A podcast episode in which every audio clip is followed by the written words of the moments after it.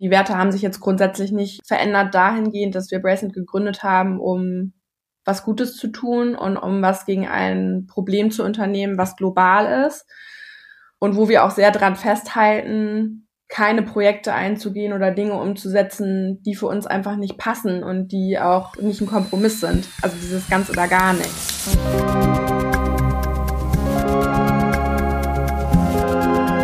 How to solve it. Der Lösungspodcast.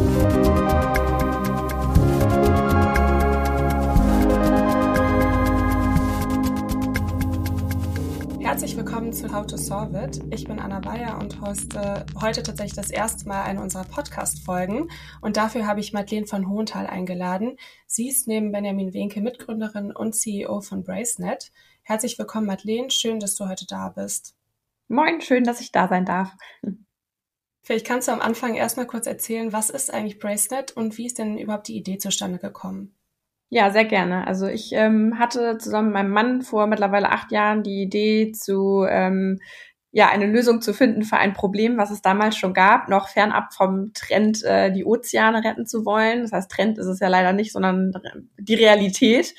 Wir waren damals noch in der Werbeagentur tätig, da haben wir uns auch kennengelernt, ähm, sehr viel gearbeitet und immer nur einmal im Jahr ähm, großen Urlaub gemacht, wo wir dann meistens weit weggefahren sind und waren dann Tansania und äh, auf Sansibar unterwegs und haben da das erste Mal das Problem ähm, der sogenannten Geisternetze gesehen, also Netze, die ähm, ohne Sinn und Verstand, also ohne irgendeinen Nutzen im Meer treiben und weiterfischen und ähm, die aber nicht mehr dafür gedacht sind, dass man eben die Fische oder die Tiere, die da drin sind, danach auch noch konsumiert, sondern das waren Netze, die auch damals augenscheinlich schon länger im Wasser waren. Und dann haben wir uns mit den Leuten ähm, unterhalten, die wir da kennengelernt haben und die dort auch leben. Und haben dann festgestellt, dass es ein massives Problem dort war, ähm, weil diese Netze eben die Fische weggefischt haben von den Leuten, die dort davon lebten oder auch immer noch leben. Und ähm, dann haben wir uns eigentlich die ganzen dreieinhalb Wochen, die wir da waren, mit nichts anderem mehr beschäftigt und haben äh, nur noch Netze gesammelt und so ein bisschen rumgesponnen, immer, was wir machen könnten mit unserer eigenen Power sozusagen. Ähm, einfach so nebenbei. Wir sind am Strand rumgelaufen, haben die Netze eingesammelt und haben dann äh, mal eins ans Handgelenk gehalten und dann hat Brandy mir gesagt, das ist kein Bracelet, das ist ein Bracelet, also mit äh, Fischernetz und Armband zusammen auf Englisch sozusagen. Und ein paar Tage später uns hat irgendwie die, äh, dieser Gedanke nicht losgelassen, dass man dagegen irgendwas tun müsste, weil das so gravierend war. Ähm, kam dann irgendwie noch der Claim dazu. Äh, Save the Seas Where a Net war dann irgendwie so, weil wir viel Englisch gesprochen hatten, noch im Raum. Und das ist tatsächlich unser Brandname und unser Claim bis heute. Also ohne, dass wir damals wussten, dass wir daraus eine Firma gründen werden irgendwann. Und dann sind wir nach Hause gefahren mit einem Rucksack voller Netze und wussten erstmal gar nicht, okay, wo geht die Reise denn jetzt überhaupt hin? Machen wir da jetzt irgendwas mit? Und ähm, ja, das der Gedanke war aber nachhaltig. Also wir waren zu Hause und uns hat es nicht mehr losgelassen, haben dann immer weiter recherchiert in der Freizeit, die wir hatten, haben überlegt, was können wir denn machen mit unserer Power, mit dem, was, mit unserem Können, was wir haben, haben dann recherchiert, gibt es denn irgendjemanden schon, der sich mit diesem Thema auseinandersetzt, der die Netze vielleicht schon rausholt und sind dann so nach einem halben Jahr bei Healthy Seas und Ghost Diving gelandet. Das sind unsere Partnerorganisationen auch bis heute. Sitzen in den Niederlanden und sind dann zu denen hingefahren und ähm, haben unsere kleine Präse ausgepackt, die wir gemacht haben, mit einem Logo, was wir gebastelt hatten und ähm, haben gesagt, wir haben die Power, das Ganze irgendwie schick zu machen. Wir haben ein fotografisches, fotografisches Verständnis, ähm, wie Sachen aussehen können, ähm, wie Qualität verkauft werden soll. Das ist unser Job, Marketing zu betreiben, aber wollten eben auch was ähm, machen, was man eben ja wirklich auch gut findet und was Sinn ergibt. Und haben uns dann mit denen ausgetauscht und die waren mega happy, weil die einfach das erste Mal was gesehen haben, was aus ihren Netzen gemacht wird. Also die haben damals schon mit 50 TaucherInnen weltweit geborgen, aber haben eben von ihren Spenden natürlich leben müssen, wie jede andere Organisation auch, was auch immer mal mehr oder weniger natürlich auch schwierig ist und hatten aber kein wirkliches Produkt. Und das war das erste Mal, dass was abgecycelt war aus den Netzen, die überall rumgelegen haben bei denen. Ja, und das war so der Startschuss äh, für eine Kommunikation. Wir hatten dann ganz lange ein Bracelet, mit dem wir rumgelaufen sind und ähm, dann irgendwann, ein halbes Jahr später, gab es einen Online-Shop, der dann äh, eines Abends auf online gestellt wurde. Und dann passierte natürlich erstmal nichts, weil wir ja kein Marketing dafür betrieben haben. Das war sozusagen der Anfang. Am Küchentisch gefertigt und ähm, mit Netzen präpariert. Mittlerweile sind wir 33 Leute ähm, bei uns in der Firma und ähm, fertigen in Handarbeit hier am Jungfernstieg. Haben wir ähm, eine tolle, tolles Büro, eine tolle Werkstatt bekommen von dem Herrn Springer. Liebe Grüße, falls er den Podcast hört. Der findet uns ganz toll. Deswegen können wir uns diese geile Lage überhaupt leisten. Das muss ich mal dazu sagen. Ähm, tatsächlich nicht in erster Reihe, sondern im Hinterhof. Und da sind wir in so einem Industriegebäude. Da war von Künstler drin und da fertigen wir in Handarbeit bis heute diverse Produkte und ähm, ja, haben völlig überqualifizierte Leute da sitzen, die die fertigen, die eigentlich äh, bei Unilever oder äh, ja in irgendwelchen Instituten oder Produktionen arbeiten könnten, weil sie so schlau sind und wollen es aber nicht, sondern wollen gerne on Purpose arbeiten, also natürlich fair bezahlt, aber ähm, sich für die Meere einsetzen. Und somit ist dann jemand, der Politikwissenschaften studiert hat oder Biologie, jemand, der bei uns auch die Bracelets fertigt. Und das sind mittlerweile inklusive uns 33 Leute und zum einen fertigen wir die Produkte und sind aber auch in den letzten Jahren einfach durch die Erfahrung mittlerweile so Nachhaltigkeitsberater geworden. Also wir überlegen uns Ideen für Unternehmen, indem wir verstehen, was ist eigentlich das Problem der Konsumenten, was ist das Problem der Produktioner, der Wirtschaft und der Politik, weil das alles irgendwie miteinander zusammenhängt und sind auch mit allen sehr gut vernetzt. Ja, und können da viele Lösungen oder auch vernetzen, äh, dazu beisteuern, dass es eben erstmal weniger Netze im Meer gibt. Das heißt, Präventivmaßnahmen machen wir auch ganz viel. Wir arbeiten mittlerweile mit sehr vielen verschiedenen NGOs zusammen und sammeln die Netze auch von denen weltweit ein, weil keiner so wirklich weiß, was er damit machen soll, weil das eben Sondermüll ist. Kommen später auch nochmal drauf zurück. Und neben dem, dass wir Produkte fertigen und die verkaufen und damit Spenden einsammeln, unter anderem eben für Healthy Seas und Ghost Diving, haben wir es geschafft, äh, dadurch mittlerweile 270 TaucherInnen ähm, in der Welt zu finanzieren, die eben das ganze Jahr über Netze rausholen zum einen und eben auch Präventivmaßnahmen zu unterstützen, dass gar nicht mehr, mehr im Meer landen. Ja, das ist ja ganz spannend, dass du auch meintest, dass bei euch wirklich viele hochqualifizierte Leute sitzen. Da frage ich mich halt tatsächlich, also klar, das ist für einen guten Zweck, aber irgendwo hat man ja auch noch studiert, um vielleicht ein bisschen mehr zu erreichen. Was macht ihr denn? Seid ihr irgendwie auf politischer Ebene auch aktiv? es liegt immer so ein bisschen an der Person, die bei uns anfängt, was sie dann daraus auch macht aus der Position. Also es haben alle ursprünglich mal ähm, angefangen, als wir noch ein Startup waren. Ich würde sagen, mittlerweile sind wir einfach ein Unternehmen, was auch Strukturen führt. Aber jeder kann das machen, was er auch gelernt hat. Also wir haben unter anderem Leute, die ähm, eine IT-Ausbildung auch haben oder Leute, die Layouts gemacht haben in ihrer Firma vorher, die jetzt unsere Layouts gestalten oder jemand, der Text vorher in einer Werbeagentur gemacht hat, der macht jetzt Text oder jemand, der vorher sich mit Politik auseinandergesetzt hat, der wird natürlich hinzugezogen, wenn wir Podiumsdiskussionen mit ähm, verschiedenen Politikerinnen haben oder so oder natürlich auch Artikel veröffentlichen ähm, oder generell auch PR betreiben über die Sachen, die wir machen und auch vor allen Dingen in den ganzen Kooperationen, die wir machen. Also wir haben ja mittlerweile einen relativ großen Kundinnenstamm und das sind eben nicht nur Produkte oder Firmen, die ähm, ein Produkt herstellen, sondern das können auch länderübergreifend auch Organisationen sein oder Vereine, ähm, was ja alles miteinander verwoben ist. Also da kann man ähm, schon sein Wissen einbringen. Wir hatten auch jemanden da, die ähm, Rassismus studiert hat. Und ähm, sowas hilft uns natürlich auch. Also bei uns sind viele Leute, die sich generell nicht nur im beruflichen, sondern auch im privaten für diese Themen interessieren, sodass unsere Kommunikation natürlich auch sehr darauf ausgerichtet ist, dass sie eben politisch korrekt ist, was auch ein mega wichtiges Thema ist natürlich und immer mehr geworden ist, vor allen Dingen auch im letzten Jahr. Und ähm, da sind wir nicht die Expertinnen, aber mittlerweile geworden, dadurch, dass wir eben alle voneinander lernen. Und ich finde, das ist ein ganz besonderer Zusammenschluss, wie wir arbeiten, weil wir ähm, nicht so klassisch, einer macht eine Aufgabe, sondern jeder kann im Prinzip alles machen und auch an jedem Projekt mitarbeiten. Also wir teilen die Projekte, die bei uns reinkommen oder jeder kann auch sein Projekt mitbringen, auf das er Bock hat. Ähm, Wenn es eine Studie ist, die man gerne mal erheben möchte, weil man das gelernt hat in seinem Studium, dann darf man gerne auf so ein Institut zugehen. Wenn das eine Studie ist, die unsere Zahlen untermauert oder neue Zahlen auf den Markt bringt, die man dann ja auch wieder veröffentlichen kann. Also fließt das alles ineinander ein und ähm, ja, wir lernen alle dadurch voneinander und ich glaube, das hält die Leute auch daran, bei uns zu arbeiten und äh, macht dann eben auch Spaß. Das ist ja super interessant. Das heißt, ihr seid auch in der Forschung tatsächlich aktiv? Ja, immer mal wieder, ne? Weil auch Forschungsinstitute auf uns zukommen und ähm, natürlich auch die Zahlen ähm, projektübergreifend auch generiert werden, weil woher kommen die Zahlen denn, ne, die verwendet werden? 46 Prozent des Meeresmülls sind Netze und so weiter. Das sind ja immer wieder dieselben Zahlen, die auch von den Medien aufgegriffen werden. Und ähm, ja, wir arbeiten mit im Team mit vielen Berufsgruppen zusammen, aber eben auch mit den externen Expertinnen, die wir uns dann eben hinzuholen, wenn wir kein eigenes Wissen haben, sozusagen. Kommen wir nochmal auf den Anfang zu sprechen. Du hast ja gesagt, ihr habt die Website online gestellt, dann hat sich erstmal nichts getan, weil ihr eben noch kein Marketing betrieben habt. Was waren denn generell so die größten Herausforderungen auf dem Weg zum eigenen Unternehmen?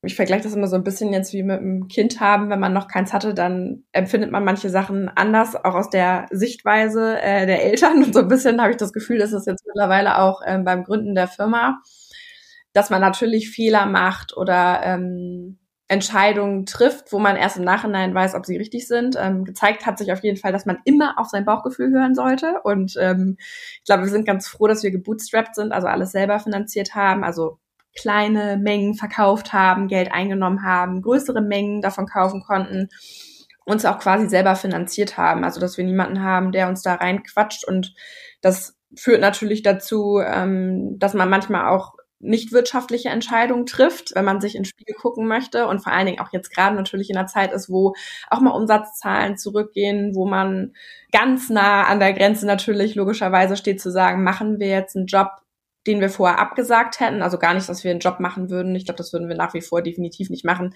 wo wir absolut nicht dahinter stehen. Aber es gibt schon Anfragen, wo man sagt, okay, das geht jetzt auch um Mengen, können wir die irgendwie schaffen oder ist es ein Kunde oder eine Kundin, die jetzt im ersten Moment vielleicht nicht hundertprozentig passt. Aber das sind natürlich Entscheidungen jetzt gerade auch, die wir nur treffen können, weil wir immer noch dieselben Personen sind, die im Unternehmen sind und da keiner reinquasselt, der daran nur ein finanzielles Interesse hatte. So wie ich das verstehe, arbeitet ihr also auch nicht mit InvestorInnen zusammen und habt euch bewusst dagegen entschieden. Liegt es wirklich daran, dass dass ihr eben nicht wollt, dass jemand euch reinreden kann, ausschließlich, oder gibt es noch irgendwelche anderen Faktoren? Ich weiß, dass es für grüne Startups auch relativ schwierig ist, generell Investoren zu finden. Ja, es kommt so ein bisschen auf die Zeit, glaube ich, an. Also wir hatten schon mehrfach die Chance, dass Leute vor der Tür standen und gesagt haben, wir machen euch groß oder macht doch die und die Mengen oder ihr könnt es ins Ausland verlagern oder wie auch immer. Da gab es schon mehrere Möglichkeiten. Ich glaube, wir hatten da vielleicht auch Glück, muss ich sagen. Was heißt Glück?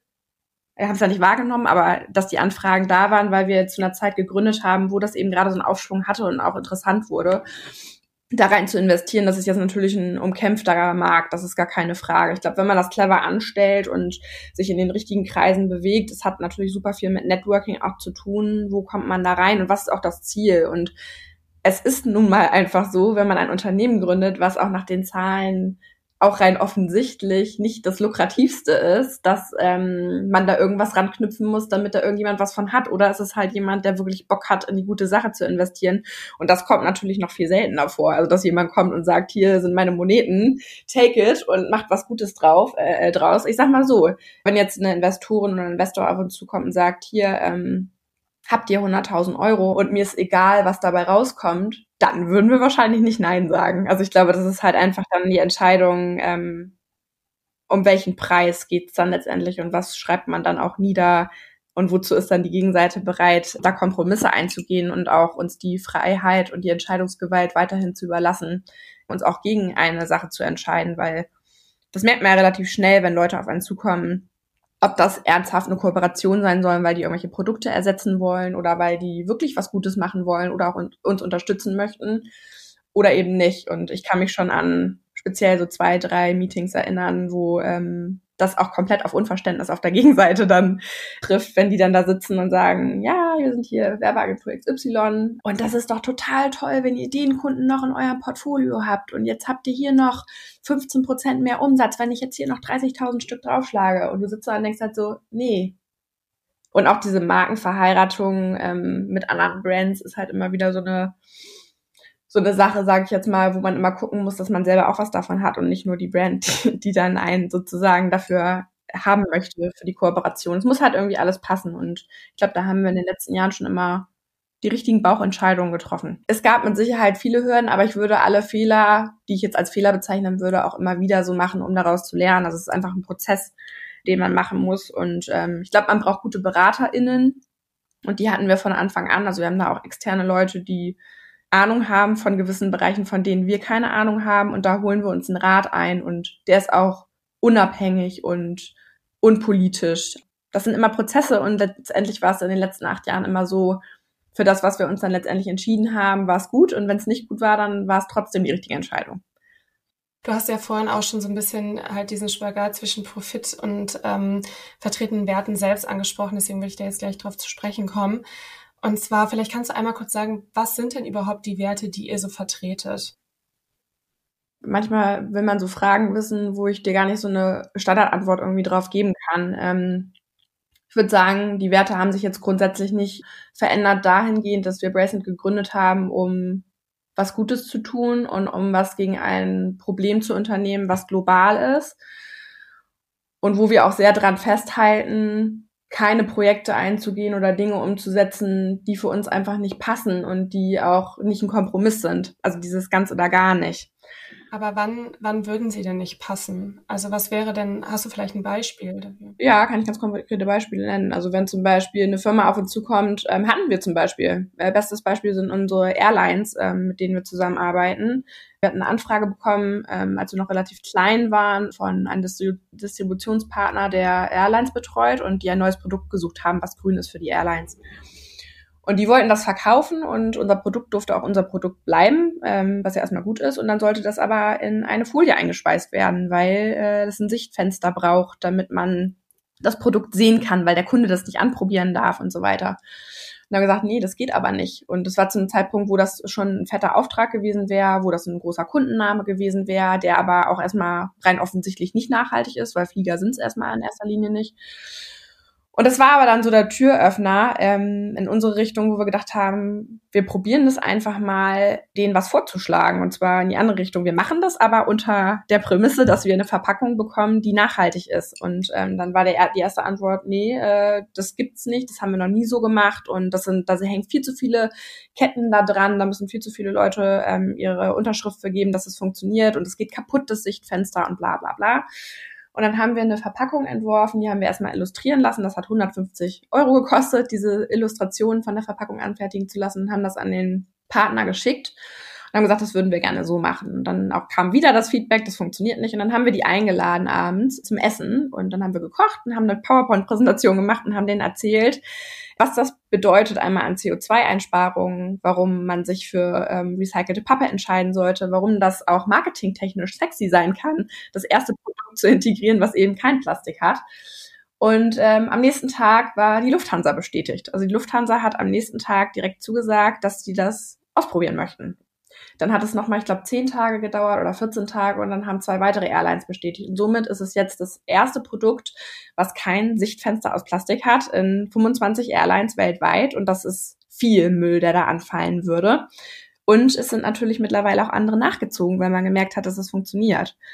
Das finde ich ist so, ja, mit das ein sehr schönes Beispiel, um zu demonstrieren, dass auch ähm, ein Produkt ersetzt werden kann, auch in einem Flieger, der nicht nachhaltig ist, mit einem Produkt, was in Deutschland gefertigt wird von Leuten, die ähm, die Welt besser machen möchten und ähm, damit ihren Beitrag leisten und dann eben auch noch eine Verpackung ersetzt haben, die vorher immer aus Plastik war. Das war gar kein Problem. Ja, dann hast du es ja sel selber schon so ein bisschen jetzt angesprochen, ähm, weil ich wollte auch noch unbedingt fragen, ihr habt ja diese Werte, die ihr vertretet und es gibt ja dann trotzdem auf der anderen Seite die kommerziellen Aspekte. Das ist ja sowieso das größte Thema bei grünen Unternehmen, dass man halt eben sagt, die sind nicht immer profitorientiert, was sie dann halt auch vulnerabel macht. Also das würde ich auch so unterschreiben. Ich glaube, ich glaube, viele Unternehmen wollen in erster Linie wirklich was Gutes machen und erstmal haben sie das Hintergrundwissen nicht, dann haben die eventuell einen Sustainability Manager bei sich oder Managerin im Unternehmen, die irgendwie in die Position gerutscht sind, weil sie da Bock drauf haben, aber gar nicht das Hintergrundwissen haben, was dann dazu führt, dass man teilweise Recyclingmaterial mit anderen Materialien mischt und damit eigentlich wieder ein neues Produkt herstellt, was niemals wieder recycelt werden kann. Und im ersten Schritt möchte das Unternehmen aber was Grünes machen. Das ist halt ähm, einmal das eine Schwert, glaube ich, und für uns selber natürlich, ähm, damit dann letztendlich auch Geld ähm, einzunehmen, ist natürlich für uns unabdingbar und auch Produkte zu verkaufen, gar keine Frage. Das gibt uns halt als Bracelet sozusagen die Freiheit, dass wir ein eigenes Produkt haben, was wir verkaufen, womit wir auch Spenden sammeln, ähm, womit viele Taucher in unter anderem eben auch Netze rausholen können. Aber wir müssen natürlich auch sehen, es ist, es, da sitzen 33 Leute und auch wenn wir wenig Miete zahlen, es ist ähm, eine Firma, die auch natürlich auch Geld kostet. Und wir unterstützen viele Projekte, viele NGOs, eigentlich alle, die man auch so kennt. Also da kommt ja niemand, der sagt, oh, äh, wieso nehmt ihr denn dafür Geld? Ja, wie sollen denn die Netze sonst zu uns kommen? Wer soll die reinigen? Strom kostet Geld, die Leute, die da sitzen, ähm, kosten natürlich auch Geld. Das ist ähm, nichts, was äh, ohne Geld möglich wäre generell.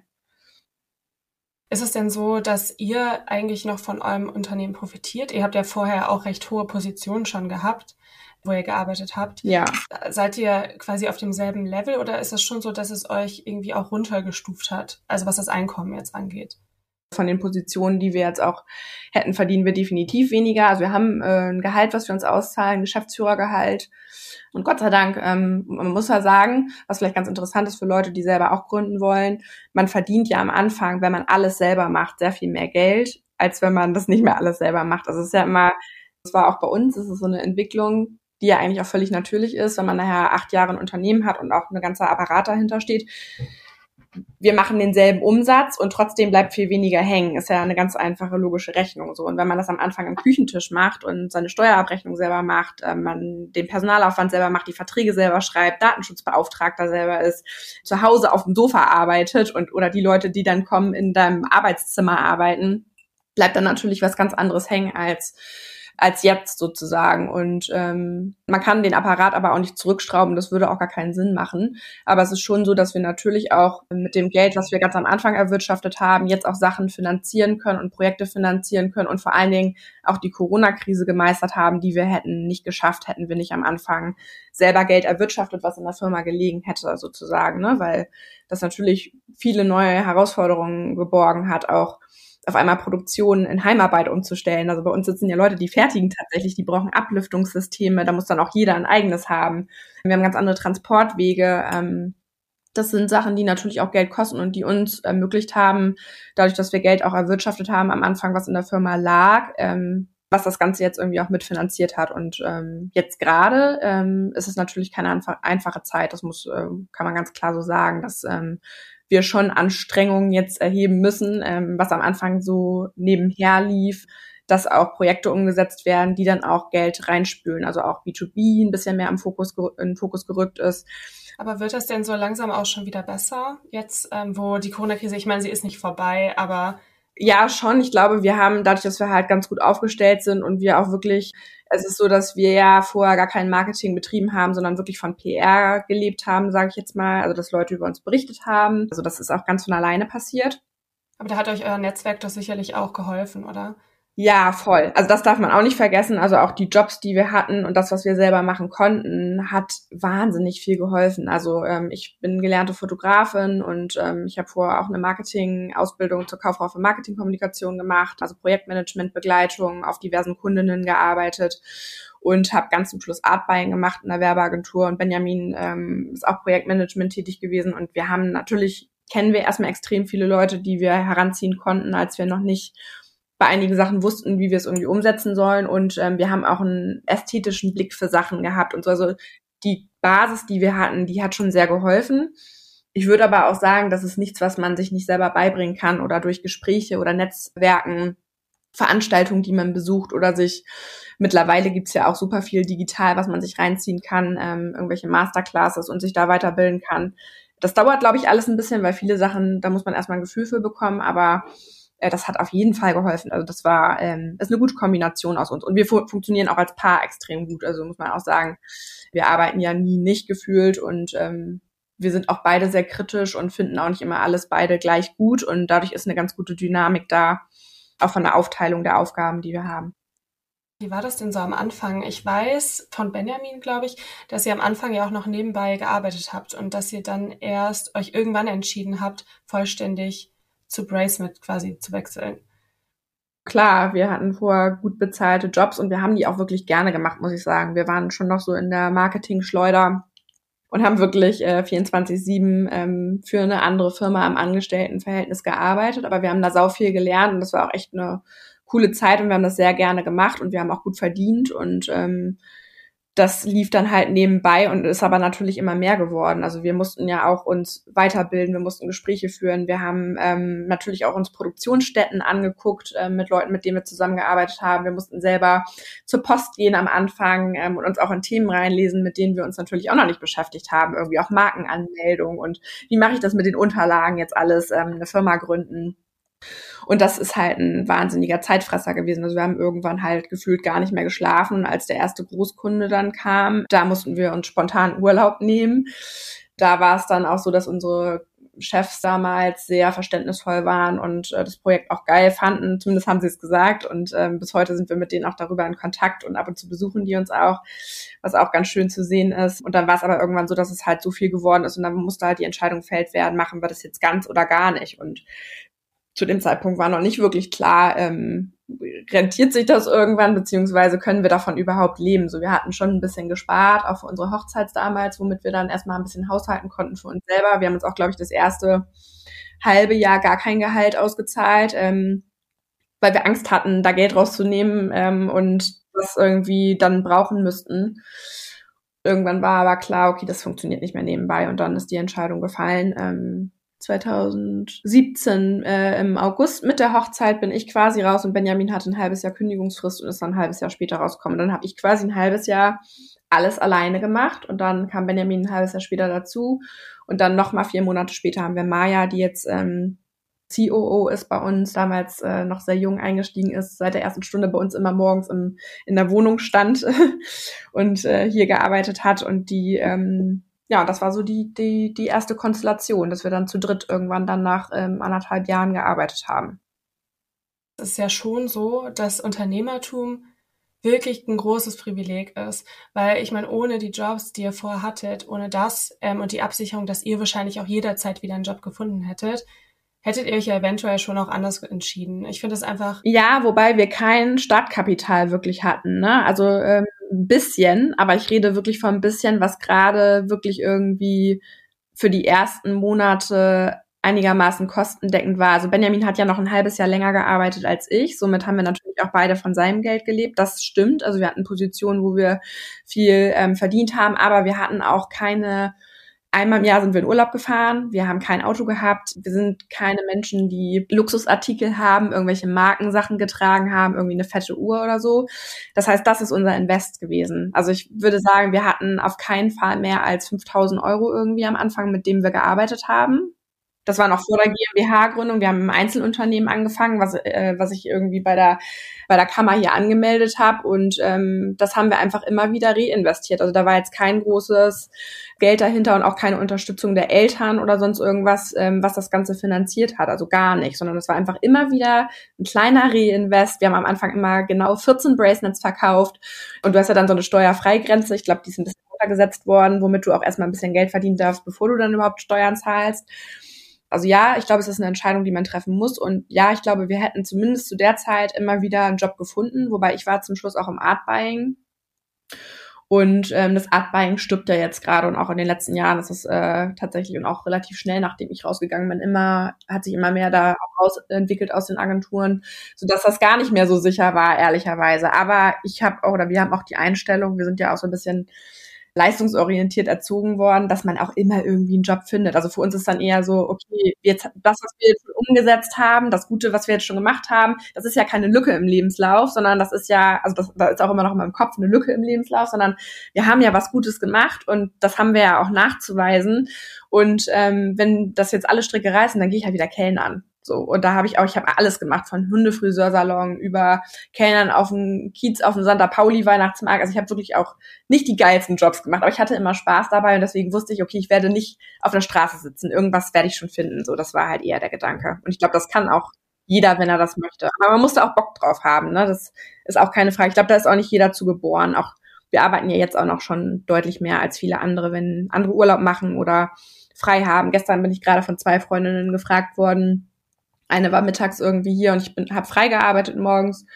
Kannst du äh, kurz runterkommen? Ich habe jetzt hier irgendwie einen Augenarzttermin und wollte mich mit dir irgendwie noch zum, äh, zum Kaffee treffen und eine andere wollte mich abends irgendwie treffen. Dann meinte ich halt so, nee, ich muss jetzt gerade mal, bin jetzt gerade voll drin, ich habe Fokus, mein Kind ist gerade gesund, das ist gerade in der Kita ausnahmsweise mal und ich muss jetzt durchlatzen bis heute Abend um zehn oder sowas, damit ich mein, meine Sachen irgendwie gerade alle schaffe. So, ne? Also das muss man auch, man muss es auch wollen. Und ich glaube, das Feuer hat uns noch nicht verlassen. Ähm, der Bock, da was Geiles draus zu machen und zu sehen, was alles passiert. Ähm, ja. Aber ich finde es einfach eine richtig coole Einstellung zu sagen, ja, sonst gehe ich halt wieder Kellnern. Ich meine, man ist ja auch, man steht ja nicht drüber. Und ähm, bei mir ist es wirklich genau dasselbe. Ich wurde auch genauso erzogen, dieses, ja, du findest immer irgendeinen Job, findet man schon. Ich habe auch in der Gastro gearbeitet, ich habe in der Telefonkundenbetreuung gearbeitet.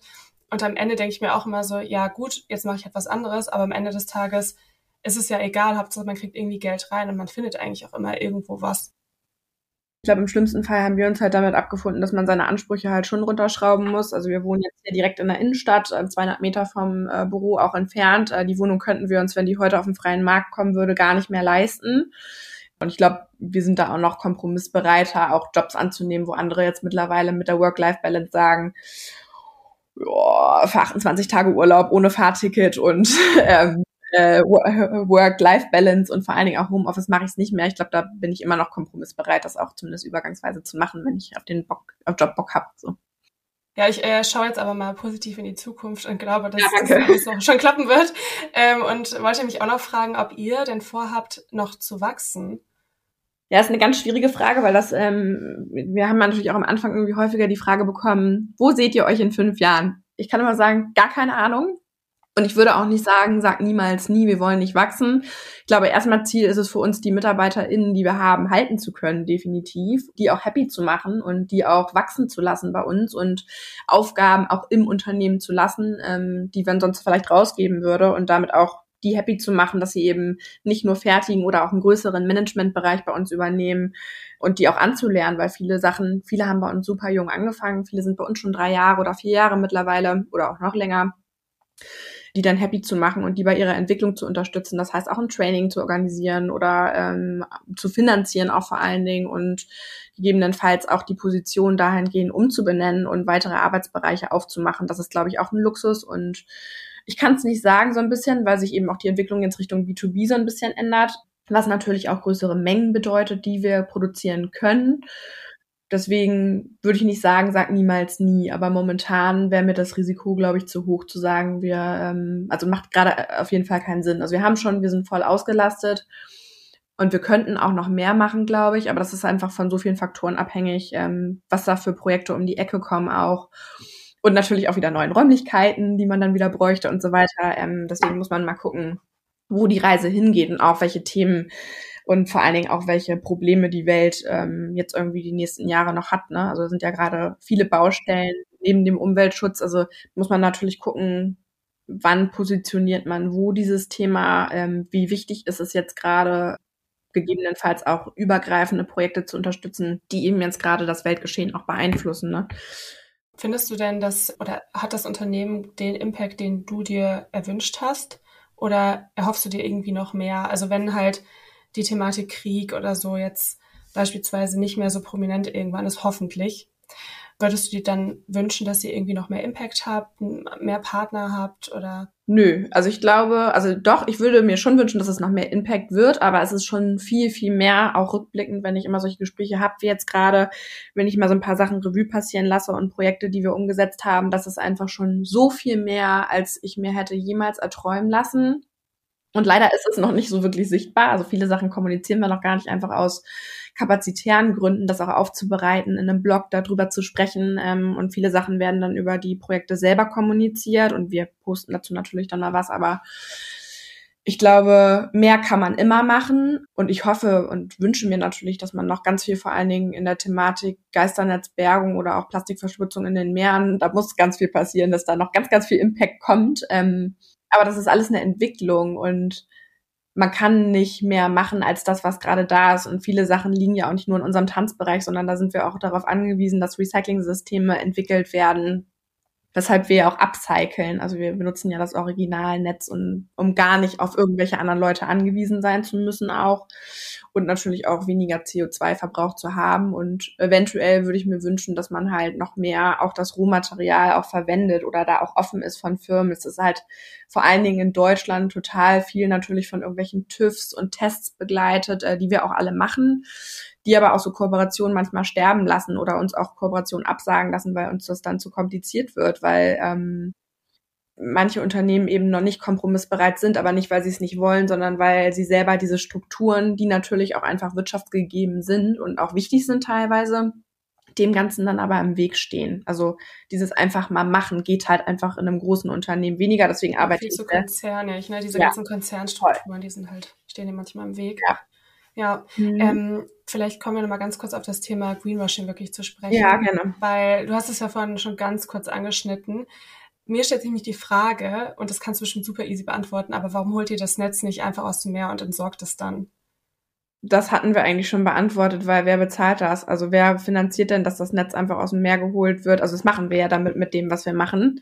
Also warum holen wir das nicht einfach raus und entsorgen das dann? Also es liegt einmal daran, dass die Entsorgung Landfill bedeutet oder Verbrennung. Also es gibt mittlerweile auch einige Recycling-Systeme, auch durch unseren Partner den wir haben, der eben die Netze in die Einzelteile zerlegt und die als Rohware wieder weiterverkauft, sozusagen. Das machen wir ja selber gar nicht, aber da werden dann verschiedene Netztypen sortiert in die einzelnen Plastiksorten, Blei wird raussortiert und so weiter. Und das kann wieder als Rohmaterial eingesortiert werden.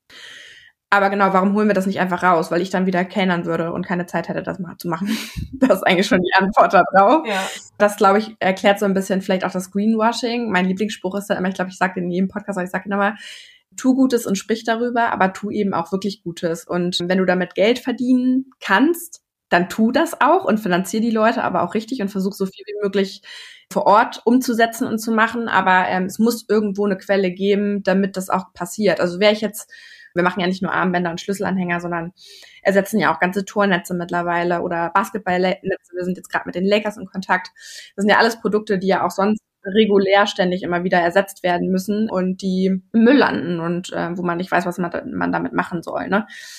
Wie cool, ich wusste das gar nicht mit dem Basketballnetzen. Ich spiele selbst auch Basketball. Also vielleicht mache ich ja bald einen Korb in eure Netze. Das wäre doch ganz cool. Ja, warum nicht? Also Sportindustrie ist bei uns ähm, oder bekommt immer mehr Beliebtheit. Wir arbeiten ja auch ganz viel mit dem THW Kiel zusammen. Ähm, es gibt in vielen Sportarten Netze, die immer wieder ersetzt werden müssen, auch vor allen Dingen im Profisport, um Regularien einzuhalten, ähm, um Sicherheitsregeln einzuhalten und so weiter. Und das wird alles Müll im Endeffekt. Ne? Und äh, das kann entweder durch die Netze, die man hat, die auch Müll wären, theoretisch ersetzen, oder man ähm, upcycelt die eben und kann die dann auch als Fan-Gimmick auch im Shop ersetzen für irgendein China-Band, was 30 Cent in der Produktion kostet und ähm, viel CO2 verbraucht. Also da gibt es viele verschiedene Möglichkeiten, das zu integrieren. Hier ja auch ein spannender Punkt. Ihr spendet ja auch sehr viel eures Profits und ich habe mich gefragt, also gerade jetzt auch während Corona oder so, kann man natürlich wahrscheinlich auch weniger spenden, als man eigentlich möchte. Gab es denn schon Momente, wo ihr euch irgendwie so bisschen verkalkuliert habt und vielleicht drunter gelitten habt? Ja. Am Anfang haben wir unsere Preiskalkulation, obwohl wir eine Marketing-Ausbildung hatten und auch mit Zahlen kalkuliert hatten, ähm, haben wir gesagt, wie viel würden wir denn dafür nehmen? Dann haben wir geguckt, was gibt es denn für Anbieter auf dem Markt, die Armbänder verkaufen generell, vielleicht viel einfacher produziert auch. Und dann dachten wir so, ah, da ist Modeschmuck, die und die Marke macht das. Alter, die nehmen 70 Euro dafür. Für was denn? Also das haben wir dann auch teilweise so, oder 69, 59 Euro. Dachten, das erstmal zahlt das keiner und wofür nehmen die denn das Geld? Ne? Also so klassische Einzelhandelsverkäuferspannen, die da drin waren, aber die uns irgendwie nicht klar waren und die auch immer noch zu viel sind, auch heute noch. Aber wir dachten so, nee, wir machen 19 Euro. Das ist ein, ein guter Preis, den würde ich selber dafür zahlen. Das kriegen wir schon irgendwie alles hin, auch in der Produktion.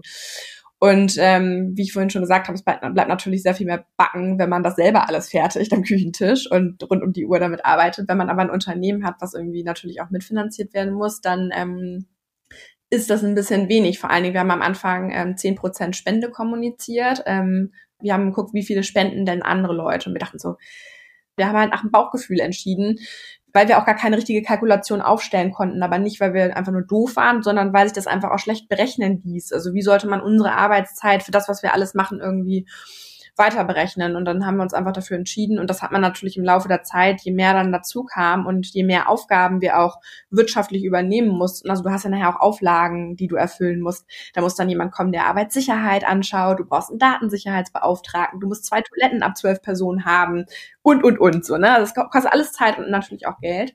Und da haben wir dann irgendwann gemerkt, dass es natürlich, ähm, ich glaube, zu Anfang der Corona-Krise ging das dann los, dass wir natürlich auch ähm, weniger eingenommen haben als vorher und die Aufgaben größer geworden sind und wir trotzdem aber kapazitär ausgelastet waren, dass wir dann Berater dazu gezogen haben, die sich dann die Zahlen angeguckt haben und die gesagt haben, ihr spendet viel zu viel, weil ihr gebt viel zu viel raus. Also wenn ihr so weitermacht, dann seid ihr irgendwann pleite.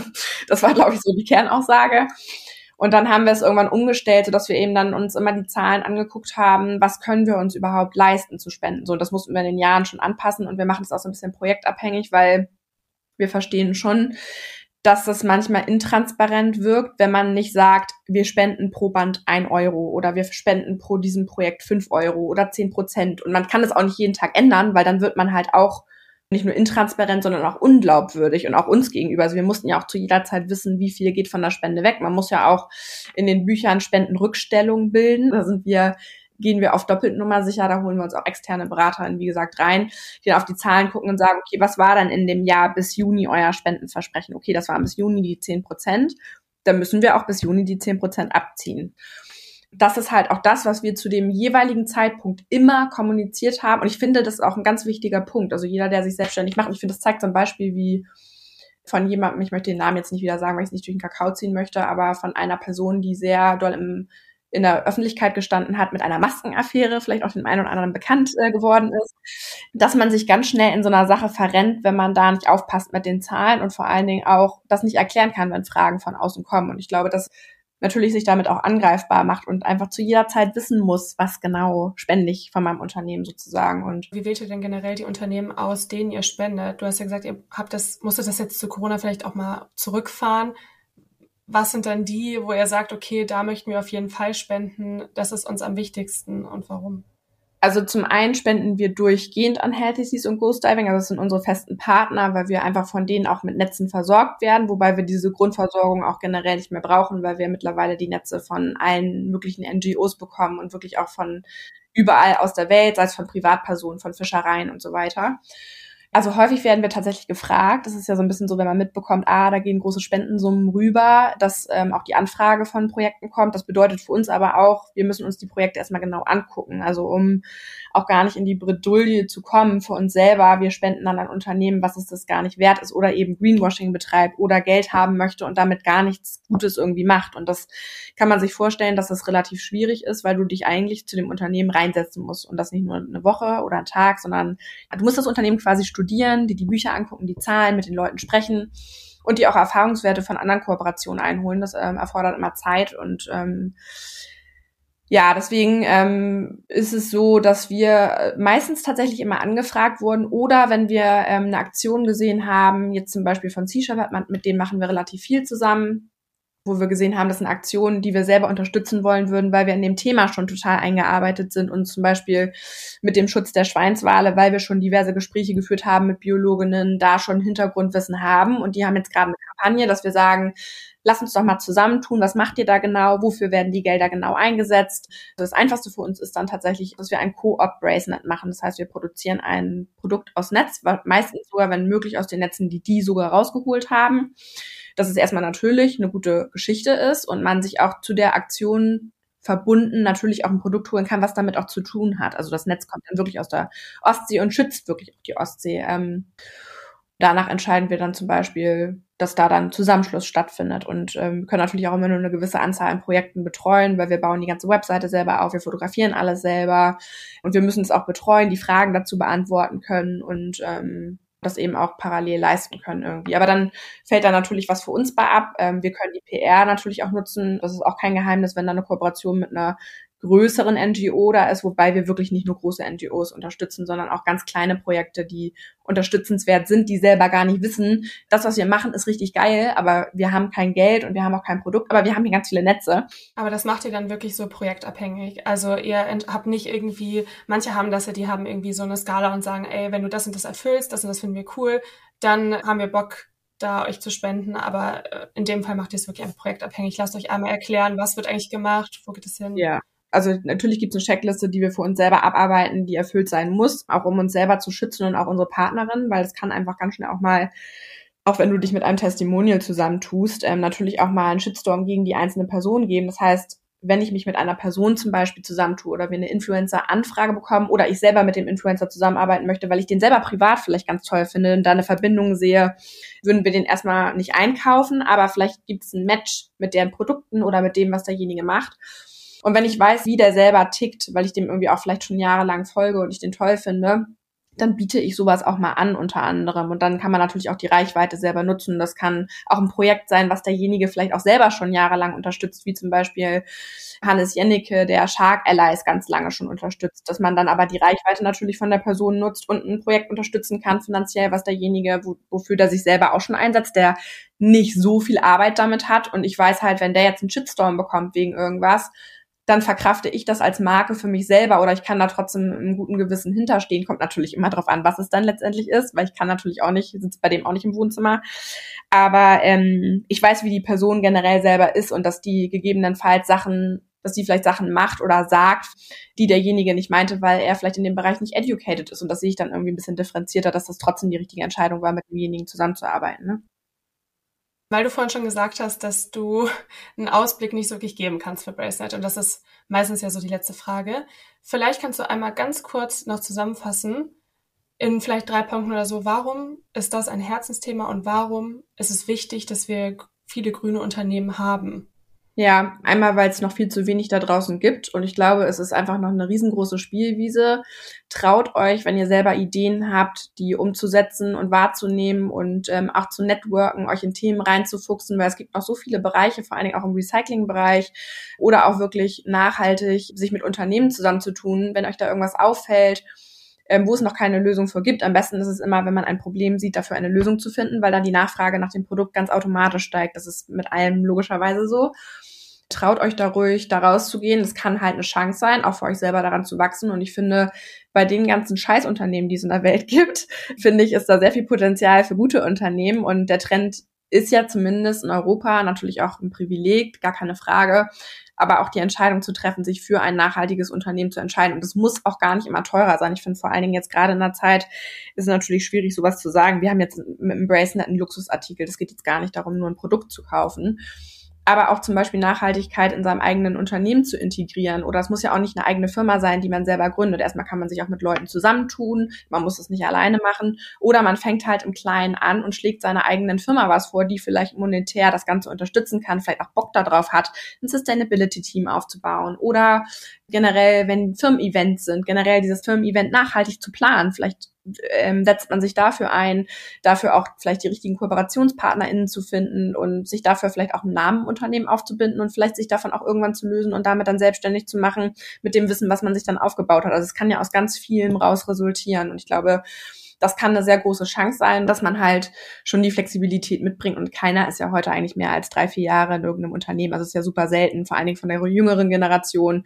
Und dass es auch nicht mehr schlecht ist, wenn man irgendwie mal was gemacht hat, ähm, sich weiterzubilden, Sabbatical, irgendein Projekt zu begleiten, was nachhaltig ist oder was vielleicht auch Unterstützung, vielleicht auch ehrenamtlich braucht, wenn ihr euch das selber noch leisten könnt, auch Projekte ehrenamtlich zu unterstützen, tut das auf jeden Fall auch. Und jede Veranstaltung, die wir besucht hatten, auf die wir auch keinen Bock hatten, hat immer irgendeine Kooperation, irgendwas Gutes äh, hervorgebracht, immer einfach mit den Leuten zu sprechen. Ich bin mega der Introvert, ich würde mich am liebsten nur zu Hause einschließen, glaube ich, und gar keine Veranstaltung wahrnehmen, also so von meinem Gefühl erstmal. Aber wenn ich dann erstmal draußen bin, habe ich da richtig Bock drauf und auch richtig Spaß dran und ähm, ja, ich glaube, deswegen brennen wir auch noch dafür. Also es muss aber ein Thema sein, im besten Fall, was euch selber natürlich interessiert. Aber was könnte einen weniger interessieren als Politik, Wirtschaft und äh, Nachhaltigkeit, was ja unser aller Leben auch beeinflusst und dein eigenes ja dann letztendlich auch. Ja, sehr schönes Schlusswort. Danke, Madeleine. Ähm, danke, dass du da warst. Ich freue mich, wenn wir uns bald dann vielleicht nochmal hören. Ja, sehr gerne. Und wenn du mal äh, ums Eck bist, dann komm doch gerne bei uns im Netquarter vorbei und ähm, schau dir gerne mal alles an. Voll gerne. Tschüss.